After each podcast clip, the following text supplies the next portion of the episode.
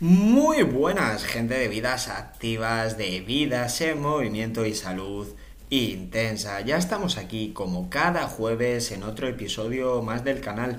Lo primero recordaros las principales plataformas donde me podéis escuchar, como pueden ser Spotify, Apple Podcast, Google Podcast, Amazon Music, Podimo.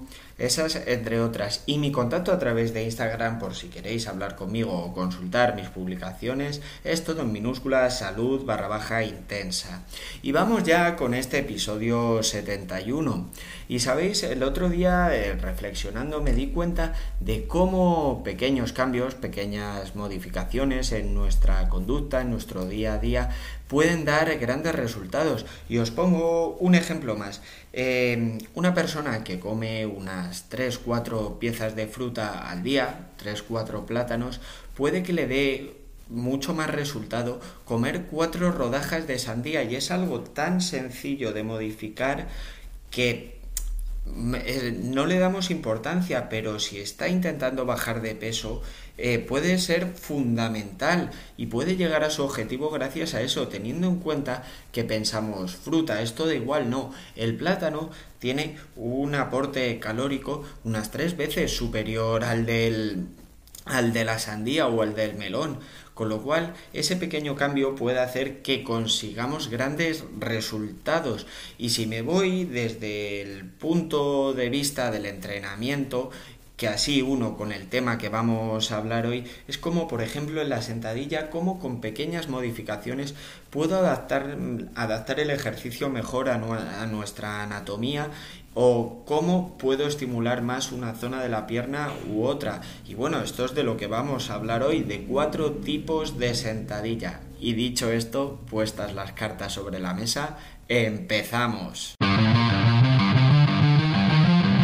Uno de los ejercicios estrellas de cualquier sala de musculación, de cualquier gimnasio, es la sentadilla. Y es que es un ejercicio que si quiero trabajar la zona de las piernas, tanto cara interna, externa, anterior y posterior, bastante completo. Y aparte, sus variantes nos permiten adaptarnos a nuestra anatomía, es decir, que la sentadilla, según su variante, se adapte a cada sujeto. Aparte, también se adapta al objetivo, porque según variemos la carga, eh, la posición de la carga y la posición de nuestras piernas, vamos a trabajar más una porción del cuerpo u otra. Y de eso vamos a hablar hoy, de cuatro tipos de sentadillas, de sus beneficios y de sus contras. Y antes de empezar a hablar de los tipos de sentadilla, primero vamos a hacer un repaso anatómico y biomecánico de lo que es el movimiento de la sentadilla, así de forma global, de forma eh, no entrando en aspectos técnicos como dónde va la carga, no, vamos a visualizar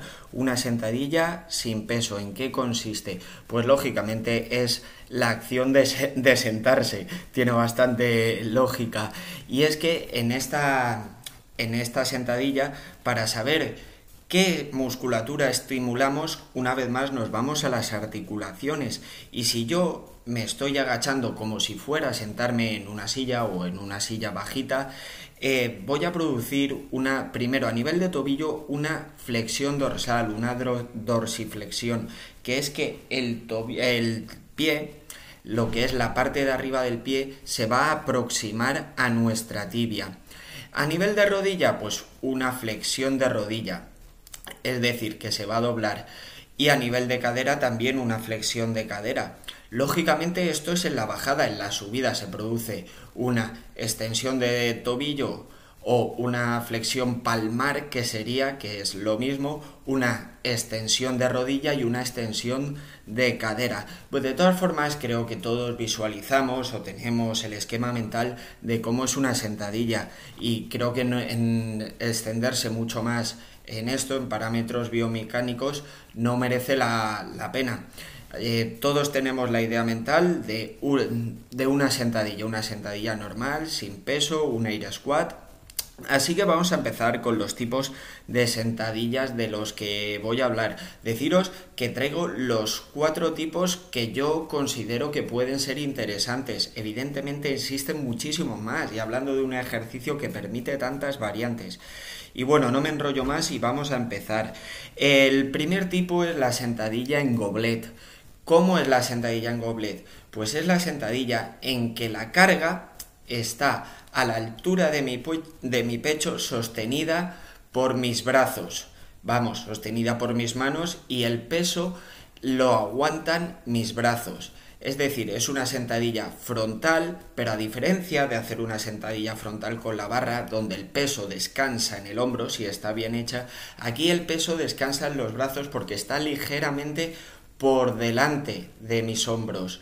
Y se suele hacer con kettlebell o con mancuerna. A mí me gusta hacerlo con mancuerna porque creo que adaptar la, el agarre es mucho más sencillo. Es mucho más sencillo coger una de, de las cabezas de la mancuerna y eh, cogerla como si fuera una copa o un nido y ponerla a la altura de tus clavículas.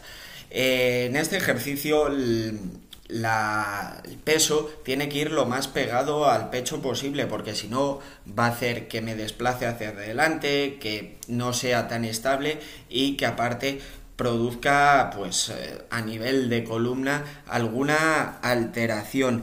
Bueno, os voy a decir los principales beneficios según la evidencia científica y según la biomecánica y sobre todo según mi experiencia que tiene esta sentadilla. Bueno, esta sentadilla tiene como principal beneficio que es bastante sencilla y que ayuda a aprender luego lo que sería una sentadilla con barra frontal, que luego tendrá transferencia a otro tipo de, sentadillas y aparte es una sentadilla que a nivel muscular hace que intervengan muchas más porciones del cuerpo que meramente las piernas. Evidentemente van a eh, intervenir los cuádriceps al haber una extensión de rodilla y ligeramente también la zona posterior al haber una extensión de cadera.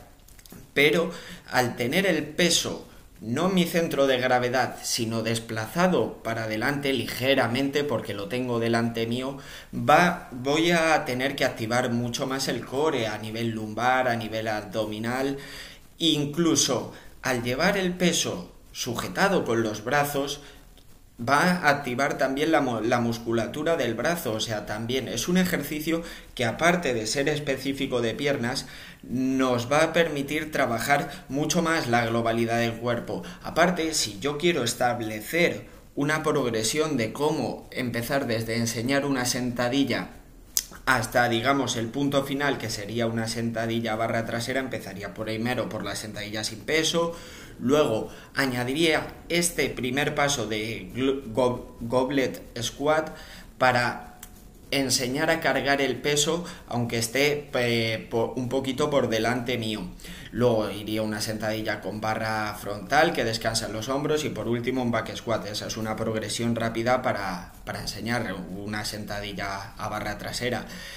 Y como principales contras que tiene, pues la hipertrofia mediante la tensión mecánica. Evidentemente, si yo estoy sosteniendo el peso con mis brazos, la carga no puede ser muy alta, muy elevada, porque no van a aguantar mis brazos, se me va a caer el peso hacia adelante. Con lo cual, si recordamos los tres mecanismos para la hipertrofia, para la ganancia de masa muscular, son el daño muscular, el estrés metabólico y la tensión mecánica, pues creo que con este tipo de sentadillas no podemos generar hipertrofia mediante tensión mecánica. Hombre, sí, sí puedes generar tensión mecánica y más si eres un atleta principiante, pues vas a generar esa, esa tensión, pero no puedo hacer sentadillas con una carga externa muy pesada porque ya digo, se va a desplazar el cuerpo hacia adelante en el mejor de los casos o se nos va a caer al suelo y vamos a romper una baldosa del gimnasio. ¿Qué otros beneficios puede tener? Pues que es un ejercicio bastante seguro. Si yo voy a fallar esta sentadilla, rompemos la baldosa del gimnasio, tiramos el peso hacia adelante y ya está. Con lo cual es un ejercicio muy seguro y que te ayuda a un esquema corporal, al aprender a controlar tu core, sobre todo a cómo tienes que bajar mucho más recto, sin inclinarte hacia adelante, porque si me inclino hacia adelante, al final lo que estoy haciendo es digamos, un saludo una flexión de cadera sin flexión de rodilla y no está trabajando ni la parte anterior de la pierna, bueno, la zona posterior sí ligeramente, pero no estamos trabajando de forma correcta. Y vamos con el, segundo tipo de sentadilla, que es la sentadilla sumo. De la sentadilla sumo a la vez puede haber bastantes variantes según donde coloquemos la carga, pero yo voy a hablar de la sentadilla sumo con kettlebell y con mancuerna. Esta sentadilla, la variante que tiene es que nuestra base de sustentación, nuestros pies, se separan se, se, separan, aumenta la anchura, es decir, quedan por fuera de la línea de nuestras caderas y el peso se, con los brazos extendidos se localizaría en, en el centro, en el, entre las dos caderas y simplemente tendría que bajar a tocar el suelo y levantarme. O bueno, eso va a depender de, del tamaño de los segmentos corporales de cada uno, de su elasticidad, de su rango de movimiento, pero el hecho es que es una sentadilla donde el peso se localiza, digamos, en la pelvis, y tengo que hacer una sentadilla con las piernas abiertas. Eh, ventajas de este ejercicio que técnicamente es bastante sencillo. Hay que, hay que tener control postural, como todo, pero técnicamente es un ejercicio muy sencillo. Al abrir la base de sustentación, al aumentar la anchura de mis pies, es un ejercicio que me permite, por norma general, bajar mucho más en la sentadilla, eh, poner mis glúteos mucho más cerca del suelo. Y es que cuanto más baje en una sentadilla, más voy a estimular la zona posterior de la pierna, isquiotibiales y glúteos, porque según estudios, vamos, estudios no, y lo evidente, si yo bajo más en una sentadilla, se estimula más la, porción anterior de la pierna.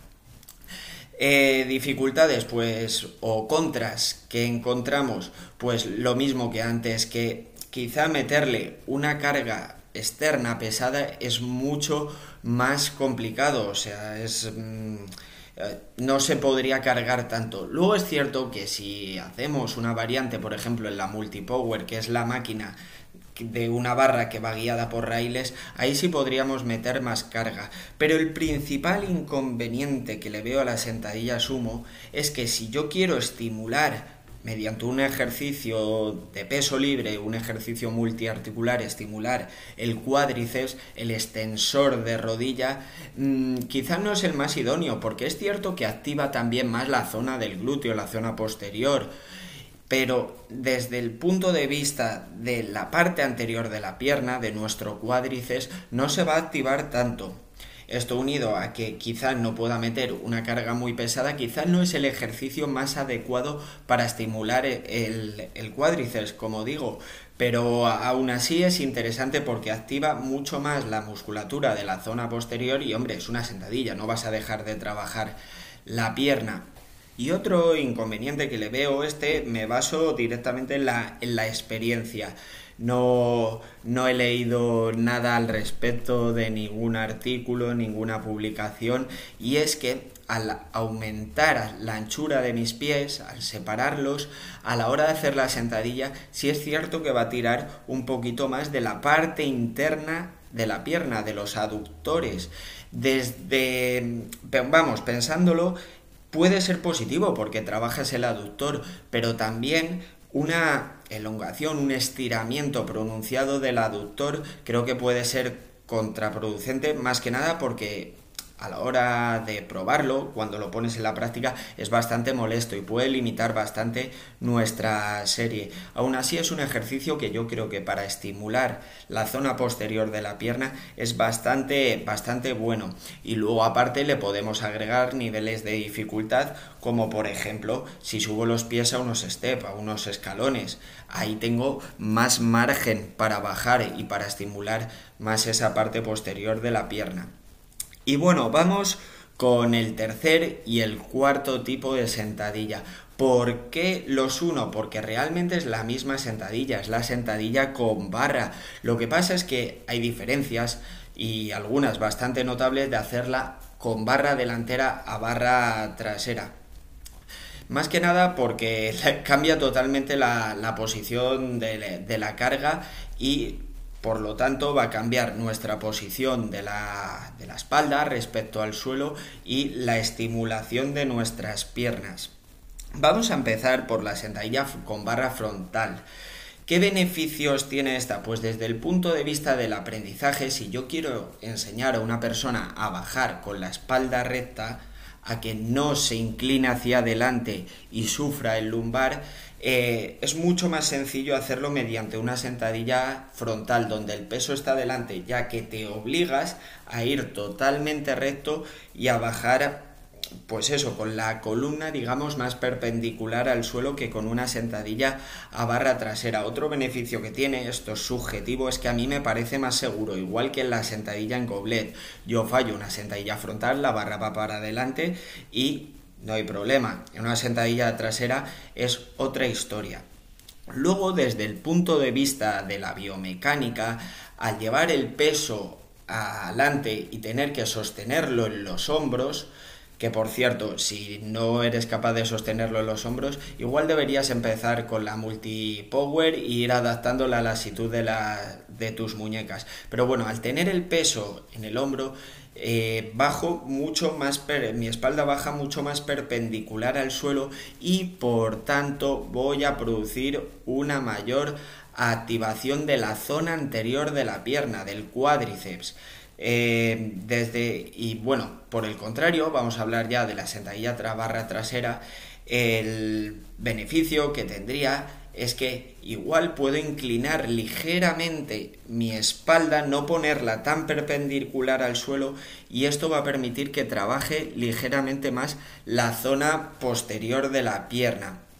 Pero el principal, vamos ya con el back squat, con el principal beneficio que tiene la sentadilla barra trasera es que puedo trabajar sobre todo la musculatura del cuádriceps de forma muy muy pesada, ya que la carga es muy fácil de localizar, es muy fácil de colocar en la espalda.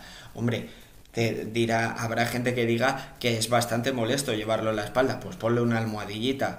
Mm, una vez que empiezas a entrenar y que llevas ya un tiempo entrenando, es que ni te hace falta. Pero ese es mi principal beneficio, que puedo levantar cargas mucho más altas y que el peso se localiza de una forma sencilla. Y como ya hemos dicho antes, ahora el peso al estar detrás puede que incline mi espalda ligeramente hacia adelante, aunque no debería en exceso porque entonces se va a producir aplanamiento lumbar, siempre hay que tener mm, la curvatura las curvaturas de naturales de la espalda, mantenerlas, esto en todos los ejercicios. Y bueno, creo que con esto ya he comentado todo lo que quería comentar. Seguro que hoy, más con un tema tan tenso, me dejo algo por decir, algo en el tintero. Me quedan mil variantes, mil formas de poner la carga, lo sé. Pero bueno, hoy os expongo cuatro ejercicios que yo considero muy correctos y que según tu objetivo se pueden incorporar a tu entrenamiento de piernas. Así que nada, con esto me despido. Eso sí, antes de finalizar, os recuerdo mi contacto a través de Instagram por si queréis consultar mis publicaciones o hablar conmigo. Es todo en minúscula salud barra baja intensa y ahí hablamos de lo que queráis. Y bueno, lo dicho, nos escuchamos todos los jueves y por favor, seguir creciendo, seguir construyendo y a volar.